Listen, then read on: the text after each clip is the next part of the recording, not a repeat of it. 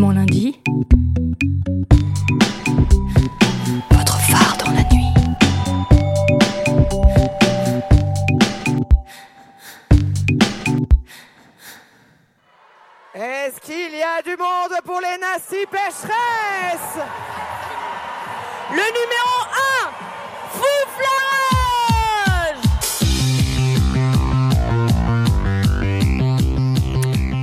Bonjour à toutes et tous, vous êtes bien à l'écoute de Gouinement lundi sur Fréquence Paris Pluriel. Alors ce soir, on enfile nos patins, on entre sur le track et on siffle le premier jam pour 60 minutes de match féroce où on se fera peut-être des bleus, en tout cas on l'espère. Alors vous l'aurez peut-être deviné, ce soir on parle de roller derby avec Camille Ducellier et Jasmin alias Fouflarage. Bonsoir à vous deux. Bonsoir. Alors vous pouvez nous suivre en direct et nous retrouver sur toutes les plateformes de podcast, mais aussi et surtout sur notre site gouinementlundi.fr. Alors Camille, tu es artiste multimédia. On te connaît pour tes différents projets autour de la figure de la sorcière, notamment le court-métrage Sorcière mes sœurs et le livre Guide pratique du féminisme divinatoire, récemment réédité dans la collection Sorcière des éditions Cambourakis.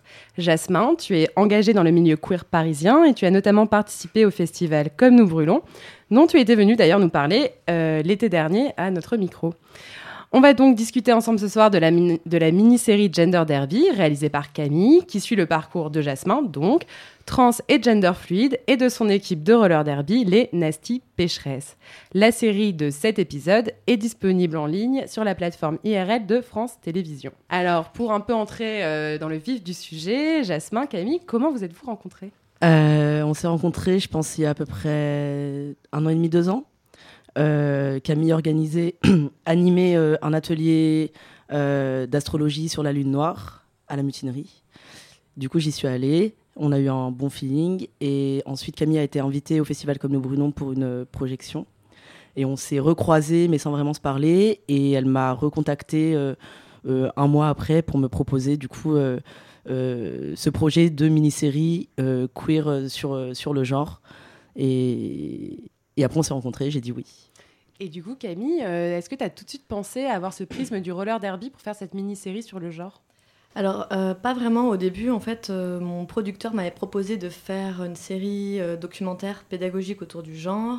J'avais imaginé finalement un film choral avec plein de personnages différents, mais j'avais pas encore fait les rencontres adéquates. Et puis, en rencontrant Jasmin et en discutant avec lui, c'est là que tout s'est un petit peu assemblé, le puzzle s'est assemblé. On a discuté des liens évidents entre féminisme, question de genre et roller derby. Et euh, de cette équation est née euh, l'idée de, de faire ce projet. Donc après, on est vraiment partis ensemble sur cette aventure et puis plusieurs personnages ont, ont, ont- ont rejoint euh, l'aventure et deviennent des personnages secondaires qui, qui nous offrent des possibilités de, de- de- d'autres, d'autres points de vue. Alors peut-être avant de continuer euh, donc cette discussion, on retrouve la journaliste Anne-Laure Pinault. Bonsoir. Euh, donc pour la chronique mensuelle de l'AGL, l'association des journalistes LGBT qui explore le traitement des questions LGBT ou liées à l'ident- l'identité de genre euh, dans les médias français. Donc ce soir, on parle un peu euh, des fake news et de la PMA. Exactement. Euh, les- fake news, c'est quoi déjà une fake news? C'est une fausse nouvelle et dernièrement, c'est un peu le gouvernement qui nous fait des fausses nouvelles. La table ronde des derniers outdoors était consacrée à la prégnance des discours de haine dans les fake news. Ce qu'on y démontrait notamment, c'est que les minorités sexuelles et racisées n'ont pas découvert les fake news avec Donald Trump, hein, non, loin de là. Dès 2013, lors des débats autour du mariage tous et toutes, les fake news avaient investi les médias supposément fiables ça avait attisé des incendies déjà bien chauds, comme on s'en souvient trop bien. Or, on vient justement d'apprendre que la présentation de loi autour de l'ouverture de la PMA à tous et toutes était repoussée au calendrier grec. Du coup, comment ça se passe quand c'est le gouvernement qui fait de la fake news et qui entraîne des actes, qui entraîne des actes lesbophobes Euh, car avec le tcha-tcha-tcha, pense qu'on peut l'appeler comme ça, qui a depuis six ans euh, la proposition de loi l'ouverture à la PMA, chaque annonce gouvernementale est une fake news. Une fake news que nous autres journalistes, nous relayons. Euh, on a relayé les annonces de François Hollande lors de la préparation de la loi du mariage pour tous et toutes. On a relayé les promesses de campagne d'Emmanuel- Macron.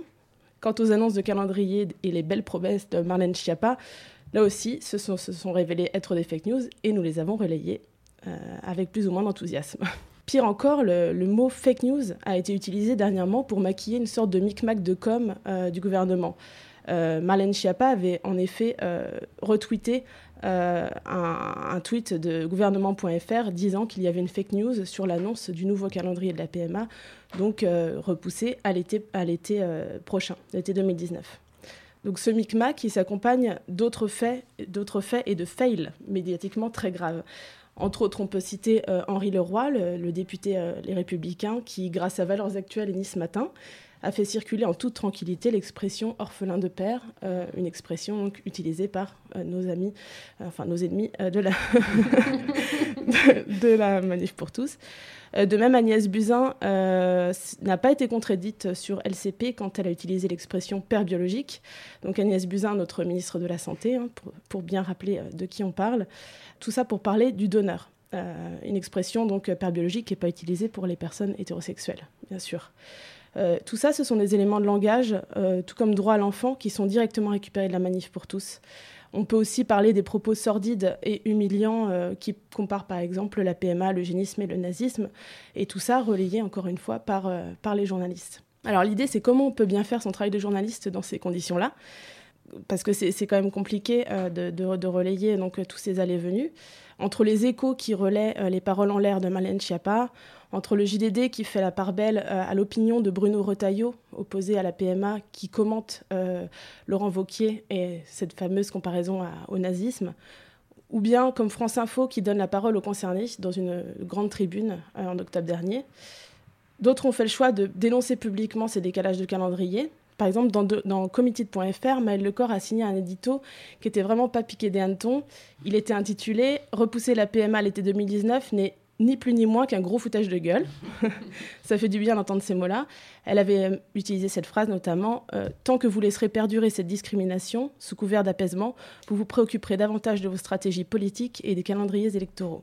Donc, autre soutien journalistique et pas des moindres, euh, le 22 novembre, Huffington Post a raconté la réunion euh, du matin même entre Emmanuel Macron, Marlène Schiappa, une quinzaine d'associations LGBTI, euh, lors de laquelle deux associations lesbiennes, donc les Dégommeuses et l'European Lesbian Conference, ont claqué la porte donc, de l'Élysée. Le média a bien montré les fossés entre les perceptions des invités gays et la communication jupitérienne. Euh, il a terminé l'article de façon assez cynique en rendant euh, compte euh, de l'opinion de Joël Demier, par exemple, et de la version de l'Élysée. La version de l'Élysée que je cite il y a eu une discussion très ouverte avec les associations, ce qui leur a permis d'exprimer une certaine impatience. Certaine impatience, clairement.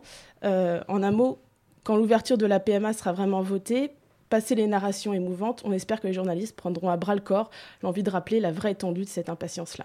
Merci Anne-Laure. Gouinement lundi. Donc avant d'entrer sur le track, on commence euh, par un, reportage sur les Nasty pécheresses, euh, l'équipe de roller derby de Jasmin, De Montreuil. de Montreuil, de Jasmin, de Jasmin de Montreuil, Je suis pas encore une ville. ça viendra. Réalisé par Isabelle et Juliette le 7 octobre dernier, à l'occasion de la Coupe du Monde. On écoute.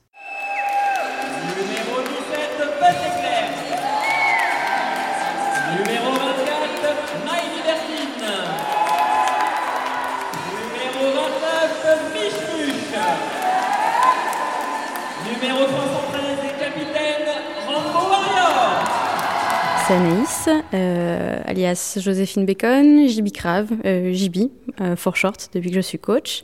Je vais avoir 28 ans et euh, je suis membre des Nasty Pécheresses depuis un an et je fais du derby depuis 4 ans. C'est un sport de stratégie parce qu'il faut savoir où passer, comment passer. C'est un sport euh, d'agilité sur patin parce qu'au final ça va être esquiver les adversaires. C'est aussi un sport de force et de contact évidemment. Euh, du coup ça, ça lie tous ces, ces trois éléments pour, euh, pour arriver à passer.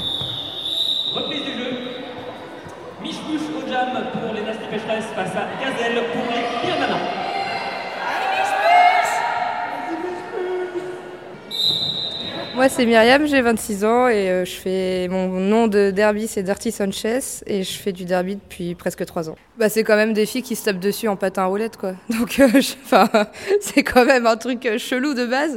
Et euh, au final, tu te rends compte qu'il y a plein de règles et que c'est pas que de la castagne, et c'est de la stratégie et que l'équipe compte énormément et que bah, c'est cool. Puis on se dépense bien.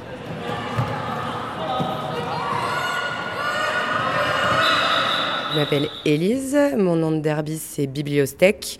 Euh, je fais du derby depuis deux ans, j'entame ma troisième année là chez les Nasty. On est assez nombreuses quand même à se maquiller et avoir euh, notre maquillage de guerre officiel de match, on fait le même en général à chaque fois. Euh, et c'est vrai que, en tout cas pour ma part, moi ça m'aide à me mettre dans le match euh, et à prendre un peu mon, mon look de guerrière et voilà, de me préparer. Là, moi en général, ce que je me fais, c'est deux traits de, sur les joues de chaque côté. Voilà. Après, il y a des filles euh, euh, dans l'équipe qui se font un triangle sous l'œil, une ligne au milieu du visage. Voilà, c'est vraiment, euh, c'est vraiment nos looks de match. Et c'est donc à le deuxième match de cette Coupe du Monde 2018. Les Nasty Pécheresse face au Pierre Nana. La Jam Tailleuse vient de siffler le début de cette rencontre. Les équipes vont se mettre en place. Les pivots, les bloqueuses, les jammeuses avec Tahiti Booms face à Gazelle côté Pierre Nana. Le fait que le derby ce soit un sport où en fait ton outil c'est ton corps. Enfin moi ça m'aide vraiment à m'affirmer même euh, bah voilà dans la vie extérieure, dans l'espace public. Enfin voilà ça. Enfin moi en tout cas ça m'a fait un peu relever la tête. Enfin me, me tenir plus droite, être plus euh, plus sûr de moi. Ce qui m'a fait tomber amoureuse du derby, c'est ce côté euh, comme Azure. On est toutes là, euh, toutes et tous là pour la même chose. Peu importe que tu sois avocat, serveuse, que tu sois étudiante, si tu es là pour faire la même chose que moi, bah bienvenue. Et moi, ça m'a ouvert à plein de valeurs féministes. Euh, je m'identifiais pas forcément comme féministe avant. Euh, des questions, euh, des questions de genre, des questions euh, de, de sexualité auxquelles j'étais pas forcément euh, pas ouverte, mais dont j'étais pas forcément consciente avant. Et du coup, je pense que ça m'a énormément ouverte et enrichie personnellement. J'ai trouvé des potes. j'ai trouvé des potes, j'ai trouvé de la bière. Non, c'est j'ai trouvé des ouais, des- une sorte de famille quoi, carrément. Et puis euh, moi, je sais que ça m'a vachement aidé dans ma vie et que j'ai vachement plus confiance en moi qu'avant grâce au derby quoi. Je me sens mieux quoi.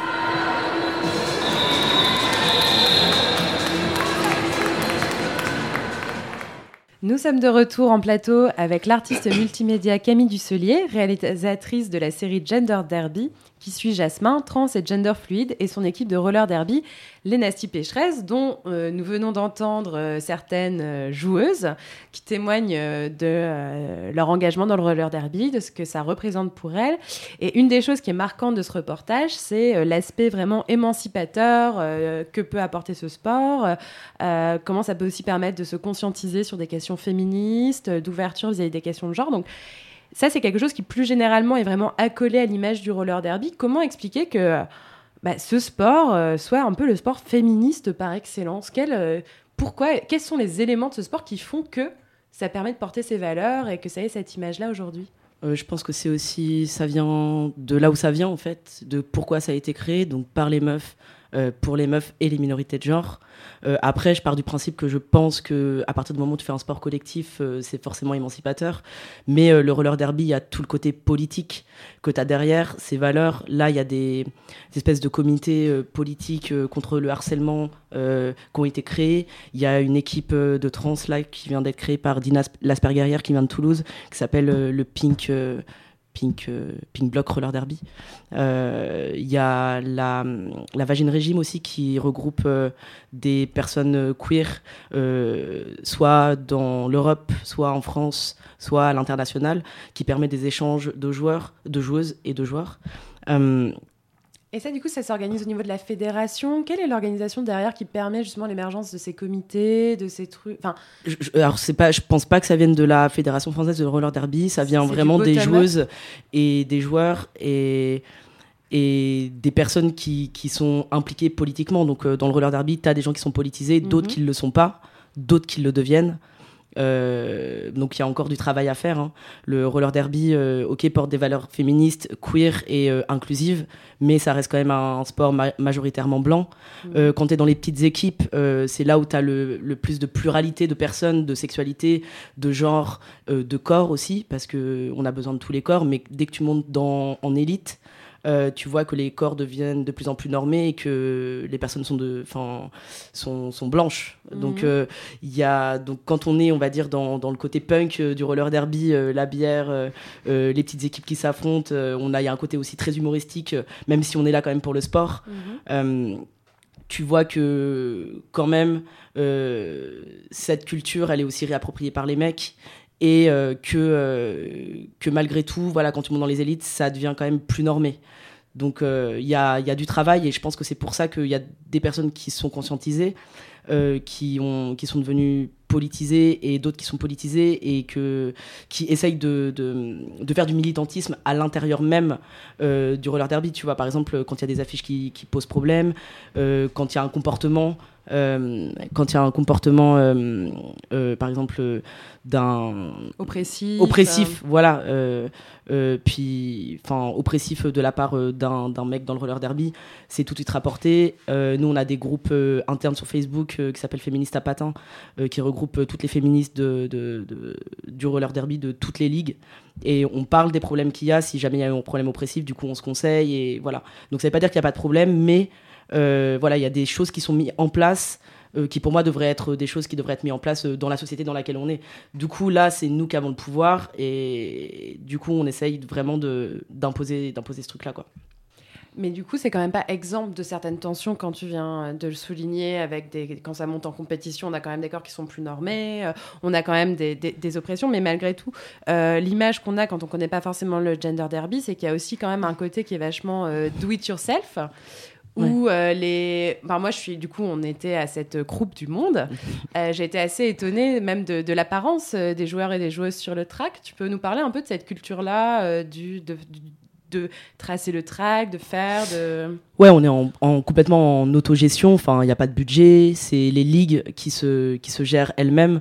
Euh, en France, tu n'as pas, de, pas de terrain de, de pour pratiquer le, roller derby. On est là dans des, dans des gymnases qui sont pas du tout faits euh, pour ça à la base. Et euh, donc, il y a certaines joueuses qui se sont penchées sur comment tracer un track, comment on fait. Du coup, on prend des cordes, on fabrique des énormes équerres, et puis il faut que ce soit parallèle, et puis il faut compter. Enfin, c'est assez c'est assez, euh, assez long.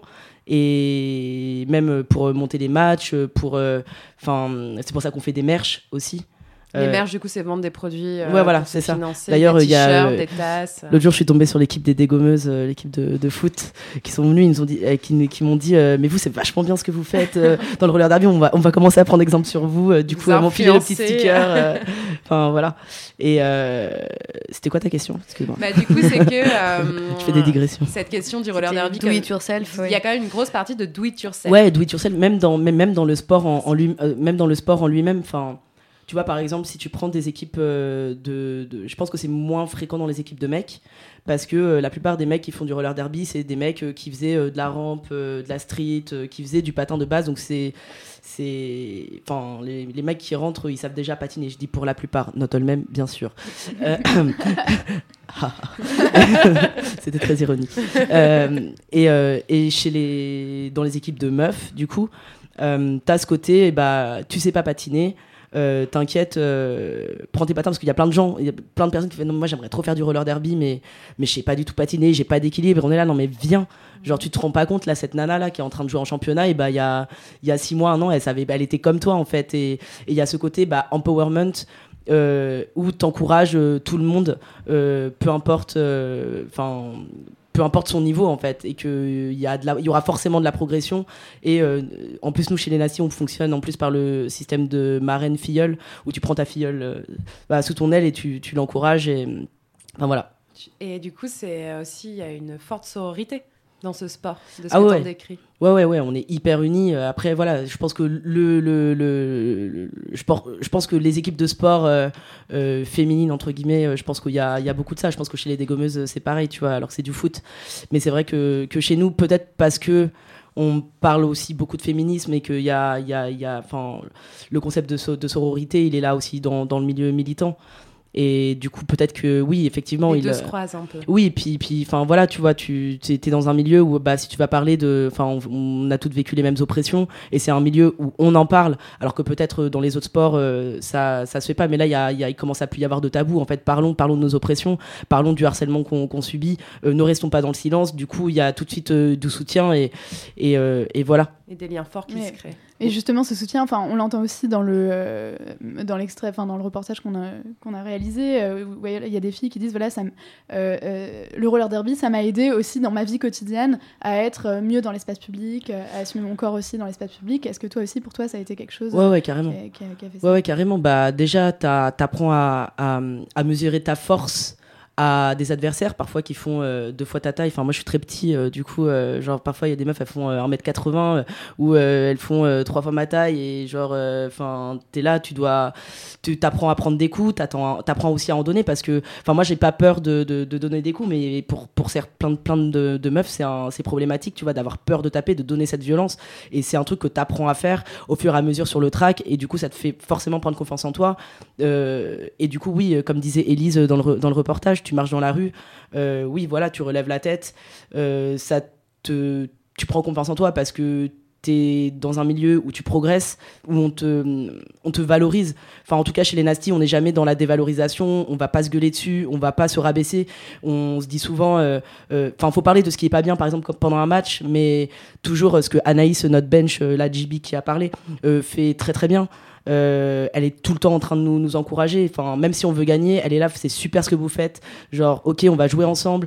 Euh, on, on- si on gagne pas, c'est pas grave. Mais nous, ce qu'on veut voir, en fait, c'est de la belle progression. Fixez-vous euh, des, des objectifs personnels et et, voilà, enfin, et tu vois que en fait, on s'encourage de plus en plus, on se fait des câlins sur euh, sur le banc, on se dit putain, c'était super bien ce que t'as fait, euh, euh, ton match il était génial. Enfin, tout ça, c'est des trucs qui te donnent forcément confiance en toi parce que tu progresses quelque part, tu, tu prends des coups, t'en donnes et euh, en plus on s'amuse, on est hyper potes et du coup bah comme disait Myriam, quand t'as des amis, ça va mieux. Et peut-être, Camille, est-ce que tu peux peut-être nous parler un petit peu de comment, toi, du coup, euh, t'es arrivée dans cet univers Comment comment t'as filmé, justement, euh, euh, voilà, ces matchs, ces joueuses, du coup, à l'horizontale, alors que toi, t'es plus dans un format vertical, donc si tu peux nous dire. euh. Bah déjà, j'ai découvert euh, le roller derby grâce à Jasmin, parce que je ne connaissais pas euh, ni ce sport, ni cet univers, parce qu'on voit bien dans, dans tout ce qui décrit que ça dépasse largement le sport, et que tout ce qui est autour, finalement, c'est ce qui nourrit, et c'est ce qui donne confiance, et c'est ce qui fait que je pense qu'il y a cette culture politique féministe, c'est parce que ça se passe aussi en dehors du track, ça se passe dedans et ça se passe en dehors. Et quand j'ai vu les premiers matchs, euh, j'ai été euh, très marquée à la fois par euh, ce qui se passait dans le track, mais aussi l'enthousiasme dans le public et le fait qu'on sent une forme de catharsis quand on, quand on voit justement ces chocs, quand on voit ces chutes et le fait de pouvoir tomber. Et y a, y a évidemment, il y a donner, recevoir les coups, il y a aussi tomber, se relever et apprendre de ça. Et euh, donc ça, j'ai trouvé que c'était euh, beau et touchant et aussi joyeux. Effectivement, l'humour qu'il y a dans la manière de se donner des derby names, c'est aussi des identités euh, qu'on peut valoriser le temps d'un match avec effectivement ces maquillages de guerre et ces, noms drôles et, et insolents et impertinents. Donc tout ça m'a m'a plu et après je me suis demandé effectivement comment essayer de restituer ça au plus juste. Euh, donc on était parti dans, l'idée de filmer en vertical. Euh, à la fois, le vertical, c'est le format euh, portrait, donc ça s'imposait assez naturellement pour faire le portrait de Jasmin. Et c'est assez rare d'avoir la chance de pouvoir filmer quelqu'un en pied en, vertical. Je trouve qu'il y a une proximité, il y a un face-à-face qui s'établit. Mais par contre, pour filmer le sport, c'était difficile parce que le track, c'est horizontal, elle s'arrête pas de, de, se déplacer et de bouger. Donc c'était euh, des tranches de réel qu'on doit filmer et finalement les corps passent leur temps à sortir et à rentrer dans le cadre. Donc on a essayé plutôt que de chercher à toujours comprendre l'action, euh, j'ai plutôt essayé avec euh, la chef-op Camille Langlois de capter cette énergie et le fait qu'il y a des personnages et des joueuses qui frôlent, rentrent dans le cadre, ce- cette, un peu ce ballet en fait que ça forme, même en le tirant un peu euh, à des moments dans quelque chose de plus sensuel ou voire érotique. Après, c'est peut-être mes projections personnelles à cet endroit-là. Sorry. Euh, voilà, mais en tout cas d'essayer d'être. euh, En fait, je me suis rendu compte que la manière dont les sports étaient filmés, c'est c'est- finalement c'est très normatif aussi. Le- le- les actions sont souvent dédoublées et ralenties plusieurs fois pour comprendre une action. On voit ça dans le foot, on est tellement habitué à ça, ou dans le tennis. On se rend pas compte que voir une seule action d'un seul axe, c'est très compliqué en fait de l'analyser. Euh, donc comme comme euh, je pouvais pas faire ça parce que c'est pas non plus l'enjeu de comprendre tout du roller derby dans dans cette série, euh, je me suis plus basée sur euh, le ressenti de l'énergie en utilisant des ralentis, le montage aussi, montage dans le mouvement avec des raccords dans le mouvement, euh, et aussi la musique qui, euh, qui lie tout ça. Donc ça, c'est un peu les, les pistes que j'ai eues pour, euh, pour retranscrire cette, euh, cette ambiance. Et il y, a- aussi plein de moments où euh, euh, tu filmes euh, en oblique, où euh, tout d'un coup le, cadre part un peu, euh, euh, tourne un peu sur lui-même. Euh, comment c'est venu aussi euh, ces, façons de filmer euh, Est-ce que c'était euh, une volonté d'être un peu transgressif dans la, façon de, montrer, euh, en tout cas de filmer? Alors il y a plusieurs choses. Déjà avec Camille Langlois, on, on s'est fait un vocabulaire, une grammaire en fait de, euh, de, plans parce qu'on on avait l'habitude de travailler ensemble mais en horizontal, donc il a fallu qu'on repense notre manière de cadrer euh, parce que du coup on forme vraiment un seul et même corps. Moi je suis derrière elle et on essaye de regarder ensemble le plan. Donc il fallait qu'on ait des réflexes ensemble. Donc on a cherché, par exemple, euh, il y a un plan, où, une interview, il y a Jasmin très très en bas du cadre avec beaucoup beaucoup d'air, euh, beaucoup de ciel au-dessus de sa tête, Euh, des choses qu'on voit pas beaucoup. et, je trouve que c'est assez chouette de pouvoir changer la manière de filmer les interviews. donner de l'espace, cadrer différemment, aussi les, les, les, les corps. Donc voilà, on s'est donné une grammaire, donc ça c'est une chose. Et après, par rapport à ces plans-là, en fait, il y en a deux surtout. Euh, c'est le premier et le dernier euh, plan. Le premier plan euh, de la série où on passe justement de l'horizontal au vertical dans cette scène de tatouage qui, ouvre le, film où je voulais donner un peu le code. C'est-à-dire, c'est une fois qu'on a compris le code, bah, on, on accepte finalement d'être, de passer en vertical. Mais je voulais pas non plus être dans une forme trop binaire, puisqu'on est, on est, toutes, on est toutes dans cette envie de déconstruire les binarismes. Et donc, du coup, je voulais pas dire genre c'est soit vertical, soit horizontal, only, euh, puisqu'on est, on est jamais, jamais sur du 100% quoi que ce soit. Euh, donc, c'est pour ça qu'à la fin, ça me tenait à cœur et ça, c'était même un enjeu très important ce plan. J'ai dû me battre pour l'avoir auprès de, des diffuseurs et des producteurs, de finir sur un plan euh, de biais où, euh, où lentement on repasse entre le vertical et l'horizontal et on finit avec le sol qui est tordu de biais euh, queer. Donc voilà, donc j'ai essayé de jouer avec l'idée qu'on peut, un, on peut un peu queeriser le documentaire. Avant de poursuivre euh, ces échanges passionnants sur le roller derby et sur cette série euh, Gender Derby, on se réchauffe avec le très sexy Human Being du dernier album de Robin en featuring avec Jala. I'm a human being. And so are you. My heart can't stop beating. Don't know what to do.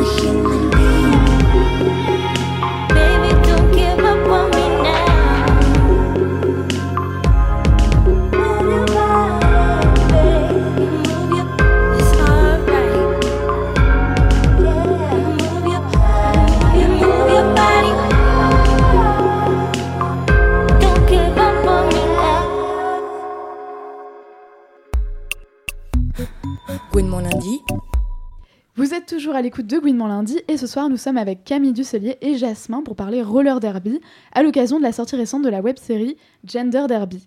Mais avant de continuer, on accueille Lucie. Bonsoir Lucie. Bonsoir Lila. Pour une chronique sur les films crypto-lesbiens. On Et l'attendait. oui, et oui, quand il a été décidé que le thème de cette émission serait le roller derby, j'ai immédiatement pensé à Bliss. Vous savez, ce film réalisé par Drew Barrymore et avec en actrice principale la very cute Ellen Page. Sauf que ce n'est pas pour l'amour du sport que je vais vous en parler, mais parce que ce film est grosso merdo au crypto-lesbien ce que la lâcheté est au gouvernement sur les questions de PMA, c'est-à-dire l'incarnation parfaite. Il faut se remettre dans le contexte de l'époque. Le film sort en 2010 et Sainte-Hélène Page n'a pas encore fait son émouvant coming out. Ce qui, à l'époque, n'empêche pas les lesbiennes d'art du monde entier de frétiller à la moindre apparition de l'actrice. Et franchement, j'ai envie de demander qu'est-ce qu'il s'est passé avec Bis? On y parle d'un sport où enfin les femmes se libèrent des carcans patriarcaux physiques et mentaux, et en plus, c'est réalisé par une bisexuelle.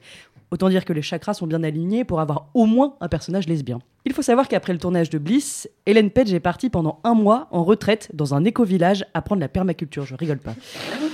Pourquoi cette anecdote? Parce que c'est à peu près ça que fait le crypto-lesbien. À chaque fois, c'est un petit peu de nous qui meurt. Il m'a personnellement fallu très longtemps pour comprendre pourquoi j'avais adoré des films comme Baignette tomate verte ou même American Girl. Oui, je vous parle bien de ce film où Kirsten Dunst incarne une cheerleader. Car si je connais très bien certaines répliques presque par cœur, c'est bien à cause du personnage d'Elisa Douchkou, dont on subodore qu'elle est lesbienne. Spoiler, c'est un mot prononcé évidemment de manière péjorative pendant tout le film. Et puis, il y a un film que je n'ai pas encore cité et face auquel la moindre dégommeuse doit s'arracher les cheveux. Il s'agit évidemment de Joula comme Beckham. Franchement, il y avait de quoi s'émoustiller en voyant éclore cette belle amitié entre Jules et Jess. Mais non Alors même que le scénario de départ était bien lesbien et que les actrices étaient partantes. Pourquoi ça ne s'est pas fait? C'était trop controversé. La même excuse sortie par la production pour avoir massacré Beignet de tomates vertes. Après, te- après cette séance d'exorcisme de mon adolescence, pendant laquelle je vous ai quand même épargné le point sur Xena la guerrière, voici le moment de la synthèse. Concrètement, qu'ont en commun tous ces films qui datent pour la plupart du début des années 2010, voire période 2010, euh, 2000 Eh bien, ils présentent des femmes qui ont fait preuve d'indépendance, qui vont à l'encontre des standards patriarcaux, que ce soit en termes de choix de hobby, de sport, de look ou même de personnalité. Évidemment, nos alliés hétéros sont tout aussi à même de se retrouver dans ces descriptions. Mais pourquoi ces personnages de badass ne peuvent pas être en même temps lesbiens? La seule explication que j'ai pu trouver, c'est parce que dans le monde du cinéma, il y a quelques années, il ne fallait pas trop en faire, sans pour autant se priver d'un peu de queerbaiting, quand même. Dans les faits, le crypto, c'est un peu une façon de pousser à l'invisibilisation des lesbiennes à son paroxysme. Ces regards, cette complicité. Mais qu'est-ce qui vous a pris de penser que vous pourriez vous retrouver représenté dans ce film? Une belle claque pour une ado de 15 ans. Depuis, force est de constater que les choses se sont un peu améliorées. Et puis surtout, les concernés ont trouvé des parades, comme par exemple les fanfictions. D'ailleurs, si vous êtes toujours déçu de la fin de Beignet de tomates vertes, lisez le livre, où cette fois, il est bien question d'une relation lesbienne. Bisous les Towanda. Merci Lucie. C'était génial. du coup, on, on change un petit peu. Euh, Camille, euh, donc toi, tu as beaucoup travaillé sur euh, la figure de la sorcière. donc, euh, notamment euh, sorcière. On va penser que Gender Derby est crypto-lesbien, mais... on se demande si... Oui, alors, alors. Alors, est-ce que c'est crypto-lesbien Bah c'est queer, euh, c'est pas crypto, c'est complètement C'est 100% queer. Donc. lesbien, ok. Donc, euh, donc voilà, donc sur les sorcières, donc euh, di- différents films que tu as fait, des, des- des- des formes courtes aussi, euh, des, des, euh, formes immersives. Et alors on se demandait, hein, c'est une question un petit peu euh, voilà, décalée, est-ce que pour toi Jasmin, elle serait une sorcière moderne? Comme, comme toi tu tu t'imagines la sorcière aujourd'hui? Euh, c'est un peu délicat que ce soit à moi de. de Non, si, si, réponds. Vas-y. De, de dire ça, mais euh, oui, je, je, je pense que, en connaissant un petit peu Jasmin, je pense que, que oui, on peut dire que c'est une sorcière euh, contemporaine.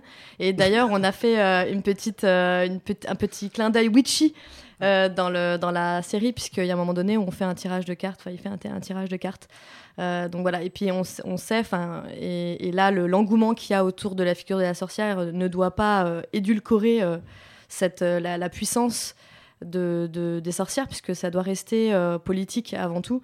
Et les personnes qui se sentent connectées, je pense, à l'héritage sorcière, sont, sont des personnes qui vivent concrètement euh, l'expérience d'être dans, dans des minorités de genre, des minorités, des minorités sexuelles ou d'être dans des formes de marge. Euh, donc, à, à bien des titres, je pense que Jasmin peut se sentir en écho avec, avec, avec ça, mais peut-être tu me trompes, Jasmin, Est-ce- tu veux rebondir? Est-ce que tu es une sorcière, Jasmin? Oui, je pense que je suis une sorcière.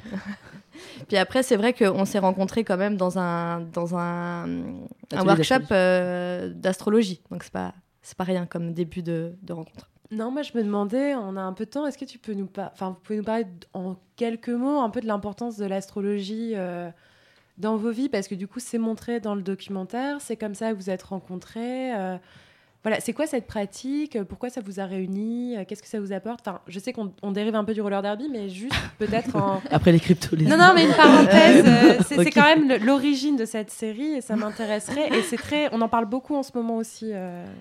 Euh, bah, on n'est pas du tout, enfin, j'ai pas du tout le niveau de, de peut prétendre au niveau de- d'astrologie de, de Camille, qui en plus a fait plein de formations euh, là-dessus. Mais après, euh, c'est vrai que moi, c'est un outil qui me permet de me comprendre mieux et genre de travailler, de travailler sur moi en fait. C'est, il n'y a pas euh, un jour où je, je, regarde pas mon thème astral où je, je vais pas voir, euh, je vais pas rechercher euh, celui de, des gens qui m'entourent et je vais pas essayer de me comprendre et d'aller chercher des problématiques et de les résoudre. Oui, moi, je suis, j'adore l'astrologie. Je suis bébé, bébé astrologue parce que je suis encore, enfin, je suis étudiante. Je fais une formation. Je suis en deuxième année là. Euh, donc, euh, donc je ne suis pas non plus si, avancée que, ça. Mais disons que je pense que c'est une grille euh, de lecture du monde, qui est une grille de lecture symbolique et qui est tout à fait intéressante à croiser avec des, grilles féministes et pas du tout s'exclure. Parce que pendant très longtemps, les, milieux féministes ont été assez fermés à des pratiques ésotériques. Et euh, je pense qu'au au contraire, il y a des porosités, il y a des croisements qui peuvent se faire qui sont intéressantes, notamment quand on, quand on vit en communauté ou quand on travaille avec des, des groupes en collectif. Euh, savoir, euh, avoir des notions d'astrologie, c'est intéressant parce que ça nous permet de comprendre les relations qu'il y a entre les gens, pas de manière personnelle, dans, sous forme d'identification ou d'émotion ou de, ou de projection, mais plutôt d'essayer de voir peut-être euh, ce qui, les endroits où en fait nos énergies se croisent ou ne se croisent pas et ne pas le prendre trop personnellement. Donc ça peut être un outil politique aussi, je pense au sein de, on devrait, je trouve l'utiliser d'ailleurs davantage au sein de, de groupes. Euh, moi, je l'utilise euh, aussi, par exemple, euh, en tournage. Je demande toujours euh, qui est qui est quoi, euh, euh, signe, ascendant, lune.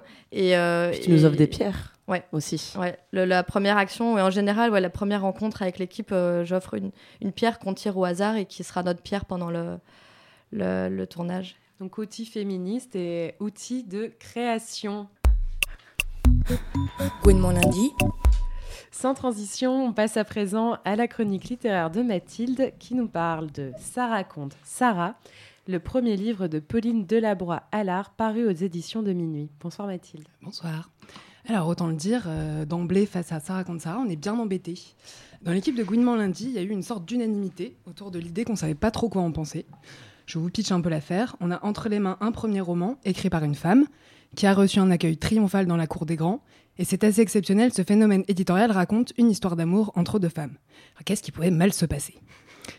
Raconte Sarah a fait parler de lui, entre autres, parce qu'il était le seul roman écrit par une femme dans la deuxième liste du prix Goncourt. Elles étaient cinq nommées dans la première sélection qui comportait 15 titres.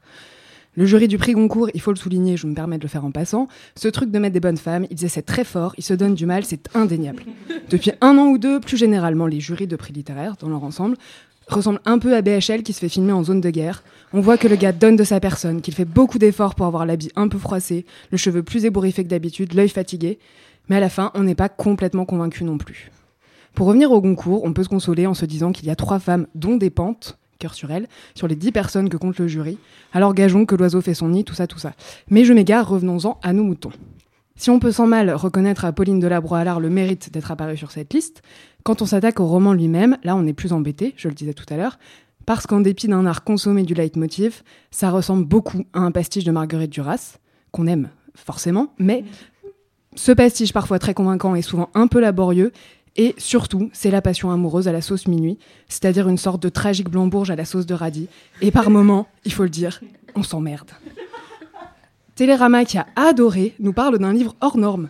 Alors il faut que je pose la question, est-ce que c'est un nom de code pour lesbienne?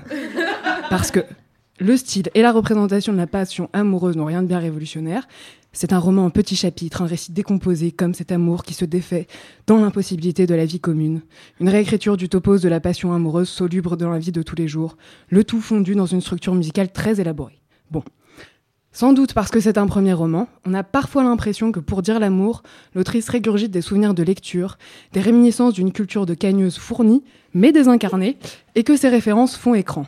Peut-être que ça se justifie par le fait que la narratrice est une prof de lettres, qui n'a que ce moyen pour dire ce qui lui arrive, mais les faits restent un peu le même. Alors, ça raconte en long en large ce moment où tout se dérègle dans la relation amoureuse, ce moment quand l'être aimé se mue en furie implacable, en bourreau sans merci. Pour faire court, ce qui est au centre du livre, et qui à mon sens coince vraiment, c'est le lieu commun des amours lesbiennes qui sont vouées au, chaos. Assez insidieusement, et peut-être même à l'insu de l'autrice, l'amour entre femmes est présenté comme en soi impossible, stérile, comme une passion condamnée à l'inassouvissement et l'inaboutissement. Outre le fait que c'est un peu malaisant, honnêtement, on en a déjà bien soupé. Ce qui peut, à mon sens, pour nuancer un peu mon propos, euh, valoir la lecture de ce roman, c'est la manière qu'a l'autrice d'écrire la tendresse. Parce que ce sont les moments où ça marche, là où elle parvient à enfoncer le clou, où justement ces échos d'érudition disparaissent, quand ce qu'elle raconte, c'est cette tendresse brutale, une tendresse qui tord le ventre, qui ressemble à un paquet d'algues en travers de la gorge, une tendresse salée comme le sang, une tendresse presque racinienne qui a l'écho et la blancheur des amours mortes. Merci Mathilde. Gouinement lundi. Alors, dernière partie de notre entretien avec Camille Dusselier et Jasmin pour la série Gender Derby.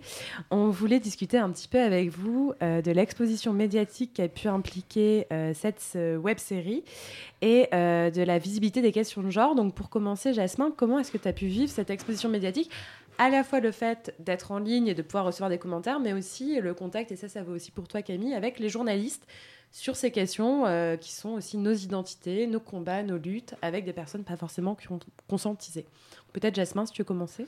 Euh, moi, je n'ai pas percuté tout de suite ce qui allait se passer.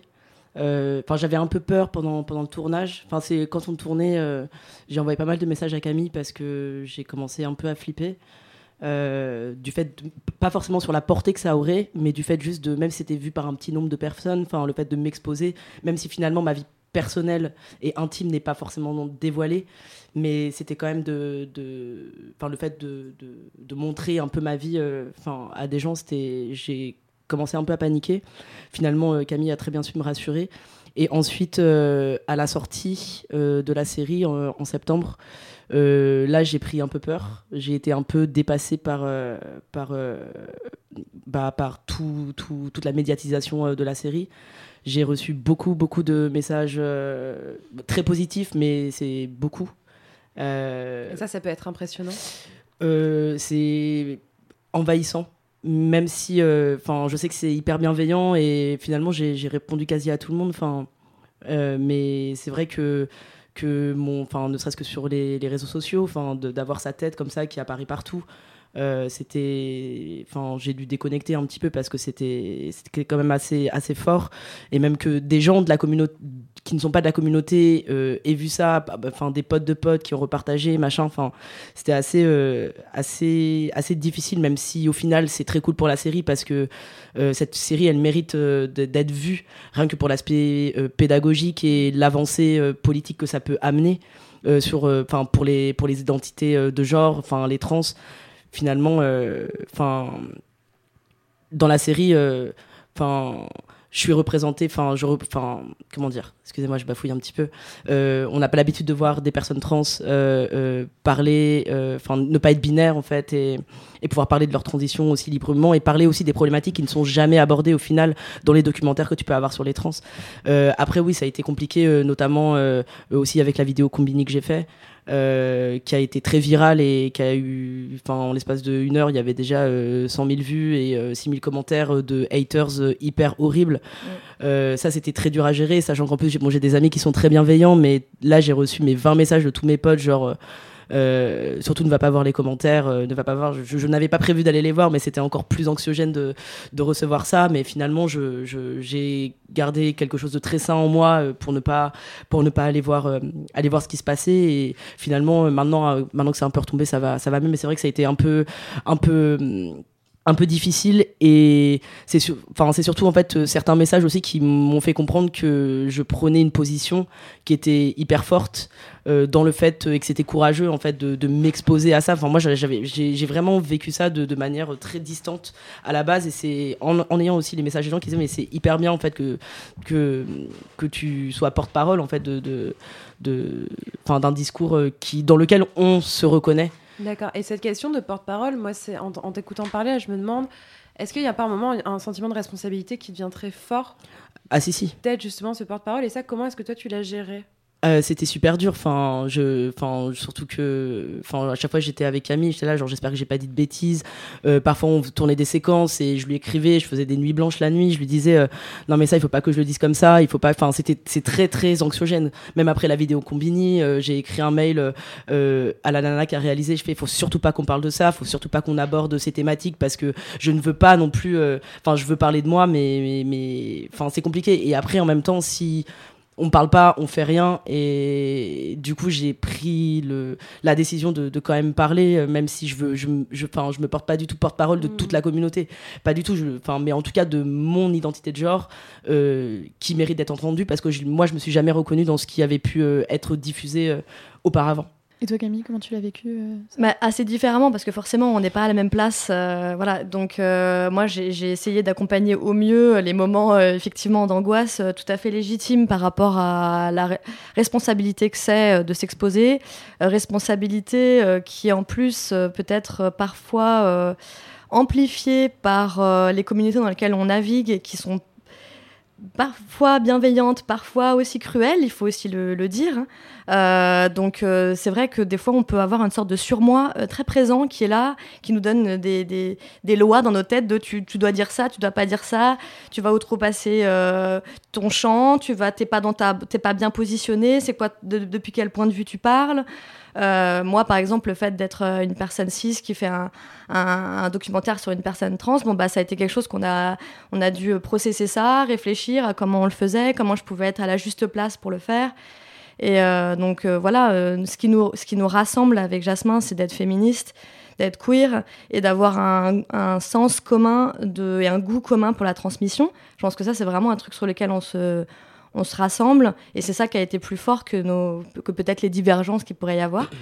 Et euh, donc à partir de cette envie de transmettre, même s'il y a des moments où il y a de la pression, on se dit quand même que c'est important de le faire, d'autant plus effectivement sur le service public où euh, c'est tellement rare de voir euh, une pluralité d'i- d'expression de genre, une pluralité de discours, puisque en- de manière générale, c'est assez policé et assez euh, normatif. Donc on, est- on est quand même un peu fiers de ça.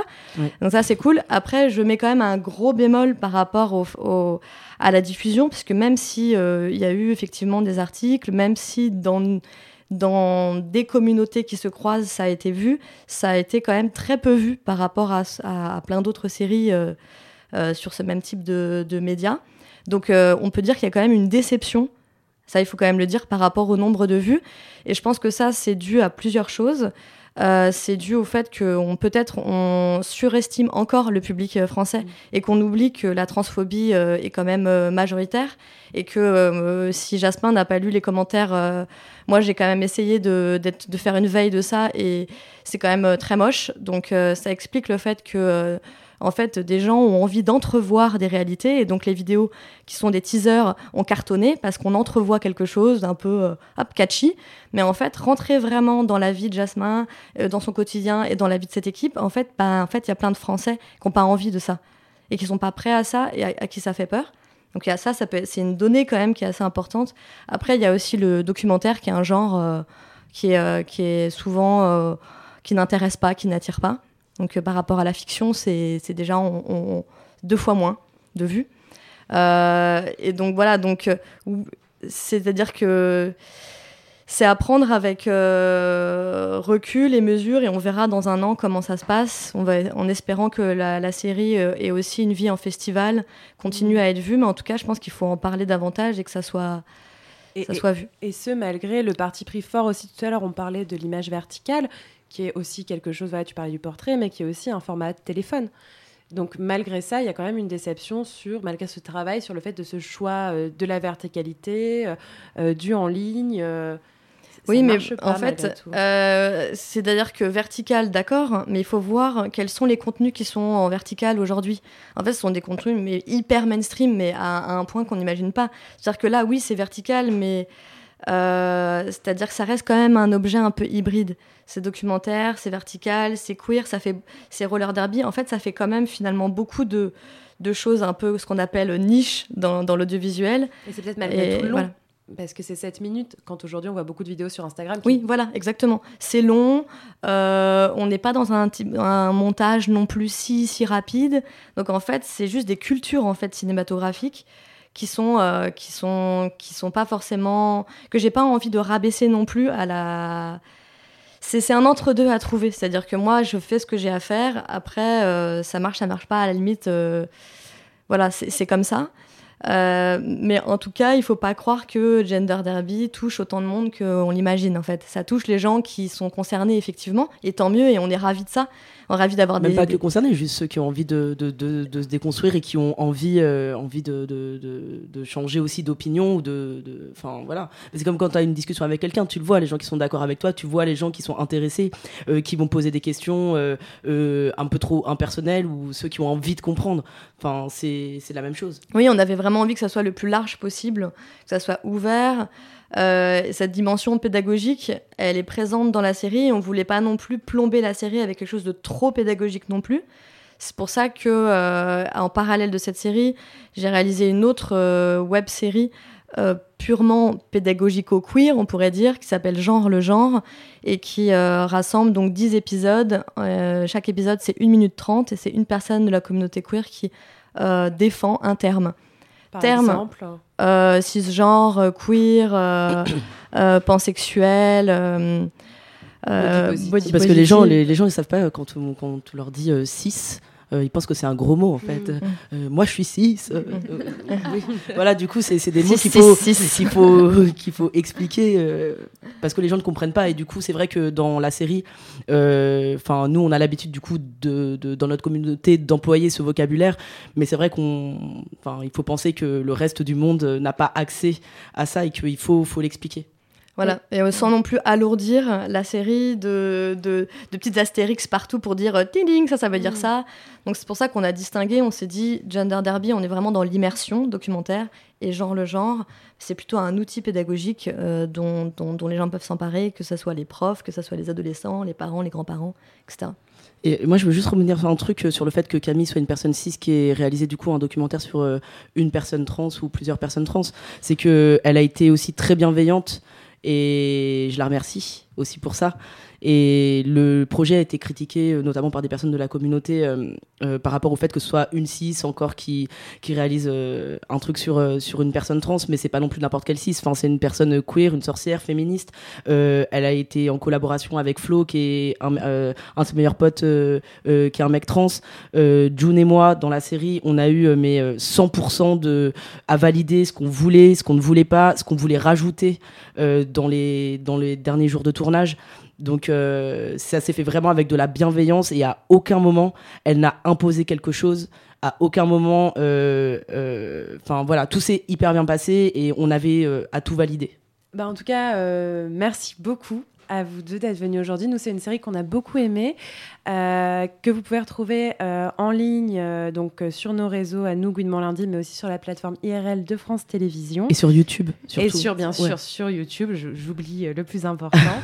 et euh, bah, encore un grand merci et pour cette série et pour votre venue à l'émission. Gouinement lundi. Alors on enchaîne sur l'inauguration de notre rubrique Courrier du cœur avec euh, Gwyneth parle trop. Gwyneth, qu'as-tu reçu dans ta boîte aux lettres cette semaine? Eh bien, j'ai reçu beaucoup de choses. Euh, euh, on- a beaucoup de problèmes, hein, quand même, chez les Gwyneth. Donc, j'ai décidé de répondre à la première question qui m'a été posée. Pour un souci d'anonymisation, ça se dit ça Pour un souci d'a- d'anonymisation, je vais l'appeler Mirolège. Parce que je trouve ça euh, neutre. C'est un beau nom. Donc Mirolège, je me pose la question suivante. Comment on fait quand on est enlisé avec deux ex en même temps? Alors déjà, je lui dis enlisé, euh, c'est enlisé, on couche ensemble, ou enlisé, on se tourne autour. euh, bon, donc elle m'a décrit le problème. Mirolège me dit qu'elle est trop faible devant la jante féminine et que punaise, c'est un fucking problème. Il y a une première nana que Mina Relège connaît depuis 4 mois, revenue par 3 fois. Elle est sortie avec une seconde fille pendant 3 semaines, mais comme elles sont assez différentes, elle a fini par mettre fin à la relation une fois finie avec numéro 1. Mirolège a recouché avec le numéro 2 dans la foulée, puis le numéro 1 qui lui court après, même, sans rien dire ni à l'une ni à l'autre. Mirolège est donc dans la merde. Déjà parce qu'elle a menti, ce qui est un péché véniel. En étant une femme adultère, ce qui est un péché mortel. Sous l'emprise de la luxure, qui est donc un péché capital. Mais à partir du moment où tout ça s'est fait en toute homosexualité, si Mirolège ne s'est pas spontanément embrasée, je suis pas sûre qu'elle doive se soucier des conséquences de ses péchés par une entité supérieure. En ce qui concerne l'aspect pratique, Mirolège, je te propose deux solutions. La première, choisir. Parce que oui, visiblement, les deux te séduisent. Te séduisent comme une offre Black Friday, euh, mais je doute que tu aimerais être dans leur situation. Et sans même compter les conséquences que tu pourrais subir de ces filles, c'est pas super cool de se sentir merdeuse. Il se pourrait qu'une de ces filles soit une pépite. Et passer à côté d'une pépite juste parce qu'on n'a pas vraiment été honnête sur les relations, c'est couillon. La seconde, c'est un deal. En sept ans d'amour multiple, la question à se poser à numéro 1 comme à numéro 2 serait peut-être de savoir si elles sont d'accord pour entamer une relation non exclusive. Aujourd'hui, c'est de moins en moins confidentiel et partout en France, il existe des cafés polis. Attention tout de même, je suis pas certaine qu'ils soient tous très queer, mais c'est quand même un bon début. Ma petite mirolège, ma conclusion sera simple. Pas besoin d'être chaste, juste honnête et hop, fini l'enlisement. Merci Gwyneth. Gouinement lundi. Bon, et ben Gouinement lundi, c'est terminé pour aujourd'hui. Vous pouvez retrouver l'émission en réécoute dès demain soir. Merci à Isabelle, Lucie, Serena, Mathilde, Lila, Juliette et Gwyneth, et bien sûr à nos deux invités, Camille Dusselier et Jasmin. On tient également à remercier les premières adhérentes à notre association, les amis de Gouinement lundi, et Anne-Laure, mon Dieu Anne-Laure, parce que c'était la plus importante, donc je l'ai oubliée. donc, bref, on remercie nos premières adhérentes qu'on va citer et on espère, j'espère que j'en oublierai aucune. Clémentine, Rosalie, Elvire, Fanny, Paola, Amandine et ma préférée, Sophie. Et on, on se demande pourquoi. Et ouais, euh, on vous donne rendez-vous dans la vraie vie le 16 décembre à la Péniche Sauvage à Paris pour euh, Comedy Love, une soirée sous le signe de l'humour et de la rigolade, voilà, avec notamment Tani, l'autre, dont donc euh, une soirée dont les bénéfices seront reversés à notre émission. Alors on termine ce soir euh, sur une note musicale avec un duo qui nous a surprise ce mois-ci, c'est Isabelle qui va nous présenter euh, cette pépite. Bah oui, parce que c'en est fait une petite perle musicale qui nous est tombée du ciel directement entre les oreilles une quinzaine, il y a une quinzaine de jours, alors qu'on ne s'y attendait pas du tout. Et c'est euh, Barbara Carlotti et Juliette Armanet, deux figures de proue de la chanson française qu'adorent adorer les Arocs et France Inter et le tout Paris, qui nous l'offrent. Alors individuellement, on les aime ou pas. Moi, par exemple, j'aime Barbara Carlotti, mais pas Juliette Armanet. Mais là, avec ce duo, je lui pardonne tout, hein, même sa frange, parce qu'elles reprennent ensemble. J'ai encore rêvé d'elle, le tube du groupe des années 70, Il était une fois.